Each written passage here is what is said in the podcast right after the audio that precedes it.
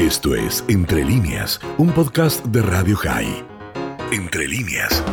Nos vamos a la comunidad judía de resistencia. Allí el rabino Natán Weingarten nos recibe. ¿Cómo estás, Dani Salzman? Te saluda.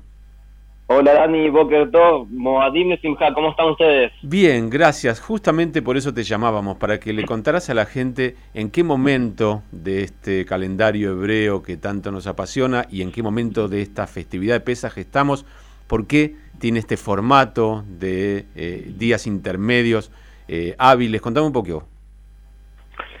Desde el principio, la Torah nos dice que la festividad de Pesaj transcurre desde el día 15 hasta 7 días después, 15 del mes de Nisan. Mes de Nisan es el mes de la primavera, en el hemisferio norte, por supuesto. Entonces tiene, según la Torah, el primer día Mikra Kodesh, significa un día de sagrada convocatoria, y el séptimo día de Mikra Kodesh, sagrada convocatoria, es decir, son días santificados. Días santificados en hebreo los llamamos Yom Tov. Eh, literalmente significa día bueno, pero es más que eso, es un día consagrado, es un día en el cual hacemos kiddush, es un día en el cual prendemos las velas, tal como lo hacemos en Shabbat, muy similar, y donde son días de Yom Tov en donde rigen la mayoría de las eh, normativas de prohibiciones que rigen también en Shabbat. La pregunta es qué hacemos con los días intermedios. Claro, esa era la pregunta. Estamos en los días intermedios. Claro, entonces los días intermedios, como son ciertamente pesa, parte de la festividad de pesa, pero no son Yom Tov, entonces se los denominan Hol HaMoed.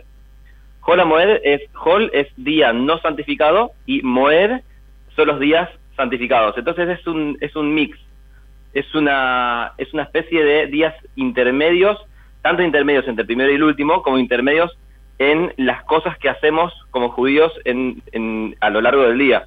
Tenemos tefilot, o sea, rezos especiales, tenemos lectura de Torah, cosa que en los días hábiles eh, comunes no tenemos, tenemos, eh, siguen rigiendo todas las normativas de Pesach, seguimos comiendo matzá. Yo recién estaba desayunando con matzá con dulce de leche. Muy bien. Eso no había en el desierto. Quiero aclararte que hay algo de trampa en, eh, en ponerle dulce de leche o chocolate a la matzá. no, no estaría siendo el pan de la pobreza. Igual también es muy caro. Eh, sí, sí. Lo de la pobreza es algo desde el simbolismo más que de la que de lo concreto, del precio. El pan de la pobreza tiene que ver con nuestra propia pobreza, con nuestra propia incapacidad a ratos de poder ser auténticos, de poder ser genuinos y la, la, necesidad que hemos tenido toda la historia, pero sobre todo en esta época, de aparentar ser más de lo que somos genuinamente. Bueno, me, te interrumpí, te interrumpí el desayuno con dulce de leche, la verdad pues, me tenté. Eh, eh, eh, se siguen entonces las normas de la festividad hasta el séptimo día y se agrega uno en la diáspora. Correcto. La Torah habla de un primero y de un séptimo día, de días Yom Tov, y cinco días de intermedios en la mitad. En la diáspora, es decir, fuera de la tierra de Israel, eso rige tanto en Argentina, Chaco, como en Jordania, digamos, fuera de la tierra de Israel, no independiente de la distancia. Fuera de la tierra de Israel tenemos los dos primeros días Yom Tov y el séptimo y además un octavo día adicional Yom Tov. Por lo tanto, te quedan cuatro días de Jolamoed. En este caso también se dio la particularidad de que en el comienzo estaba justo el Shabbat y también tenemos otro Shabbat. Así que, eh, ¿cómo se hace, por ejemplo, en este, en este comienzo de Shabbat? este comienzo de Shabbat, o sea, primero el, el primer día de pesas cayó Mozae Shabbat, o sea, el sábado de la noche. Claro, no, pero digo, digo desde el punto de vista de la preparación tenía sus sus eh, eh, sus vericuetos, digamos. Sí, sus vericuetos. Mirá, lo que lo que cambia en este próximo Shabbat, ahora pasado mañana, es que por un lado no se hace el Kabbalat Shabbat, sí se hace la tefila del rezo del viernes a la noche, pero no se hacen los primeros salmos introductorios el de Juner Nená, el Zambú, la Shem todos esos salmos no se hacen porque eh, se los considera que como son una alegría y ya estamos en un Hag que es una alegría, M. Arbebim Simha Simha, no mezclamos eh, alegría con alegría, entonces le damos preponderancia a el Hag de Sukkot. De, perdón. Todavía nos falta, nos falta un poquito, sí. Seis meses. Sí. Y lo, lo que también hacemos es, viste que cada Shabbat por la mañana, todos los judíos del mundo leemos una para allá de la semana, una porción semanal, consecutiva, secuencial. Este Shabbat no vamos a leer la para allá que correspondería, o sea, la siguiente de la semana pasada, sino que tenemos una lectura especial para Pesach. ¿Y qué hacemos con la para allá que quedó colgada, pendiente? La posponemos para la semana que viene. Bien. Y el, tema de jalá, por supuesto, no, no se puede hacer. Absolutamente. Comemos dos matzot este Shabbat. Dos matzot el viernes a la noche, dos matzot el sábado al mediodía. Bien, e, es, es, interesante. Más allá de lo, digamos, de lo formal, de lo, eh, de, lo que hay que hacer, este año ha sido un año muy particular y, bueno, para todos, en casi todo o en, todo el mundo. Contame un poquitito cómo podemos unir esta salida de Egipto, de la cual todos debemos sentirnos parte o como si fuéramos nosotros los que salimos, con este año del cual recién hablábamos con una periodista en Israel, me dice, aquí parece que no hubiese habido COVID y yo pensaba, ¿no? En la sensación de liberación, ¿no? De, de liberarse de algo que gracias a la vacunación de a poquito Israel está haciendo.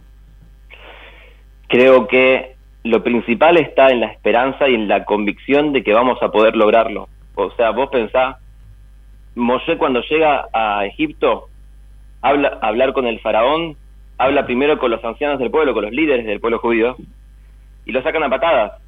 ¿Qué es eso de hablar de libertad? Estamos esclavos, somos esclavos hace siglos. No, ¿Qué hablas de libertad? No es algo posible. Y ahí Moshe eh, casi claudica en su misión, hasta que Dios le dice, no, escúchame, vos tenés que ir a hacer esto y lo vas a lograr, tipo, yo estoy con vos. O sea, nada más eh, amenazador de, de, la salvación que la falta de convicción y de fe en la salvación. Imagínate si hablar de salvación en Egipto era ridículo e inesperado y lo lograron, con más razón tenemos que saber que estamos en época de esperanza, estamos en época de, de buenos augurios y estamos tenemos que estar dispuestos a salir de Egipto, tenemos que estar dispuestos a salir de esta pandemia, porque lo vamos a lograr, tarde o temprano, pero lo vamos a lograr y eso es lo principal. Dicen los sabios que cuando uno llega al cielo, en la puerta ahí de, del Shamaim te preguntan si pita lishua. La primera pregunta que te hace Dios es si esperaste activamente la salvación. Es interesante. bueno, hay una frase, hay una frase que muchas veces repetimos que dice Imavar parona si, si superamos, si superamos al faraón de esta también vamos a salir. Y a lo largo de la historia judía hemos tenido muchas de las cosas de las que tuvimos que salir, lamentablemente a veces con, con costos tristísimos, enormes, trágicos. Y acá estamos. Así que evidentemente no, no, es que, no es que haya que subestimarlo, pero es un escollo más y en este caso, eh, curiosamente, y no siempre se da, es de la humanidad entera. Así que con más razón no hay aquí religiones, ni colores, ni hemisferios. Eh, creo que estamos todos en el mismo camino. Bueno, Natán, gracias por este qué tiempo. Te parece, sí. sí, te escucho. ¿Qué te parece pensar que esto es una antesala del Mashiach? Bueno, parece muy bien si, si lo Estamos en el mundo entero alineados en una misma problemática y también alineados vamos a tener una misma salvación. Bien, es una buena manera de, de pensarlo. No siempre la humanidad atraviesa eh, dificultades en conjunto y esta es una de ellas. Te mando un abrazo grande, Moadim Lesimha, Haxameach para todos allí en Resistencia y en Haxameach para toda la audiencia de Radio Jai, un abrazo gigante desde Resistencia Chaco. Gracias, Natán Waigortin es el rabino de la comunidad de la ciudad Resistencia, la capital de la provincia del Chaco. Esto fue Entre líneas, un podcast de Radio High. Puedes seguir escuchando y compartiendo nuestro contenido en Spotify, nuestro portal radiohigh.com y nuestras redes sociales. Hasta la próxima.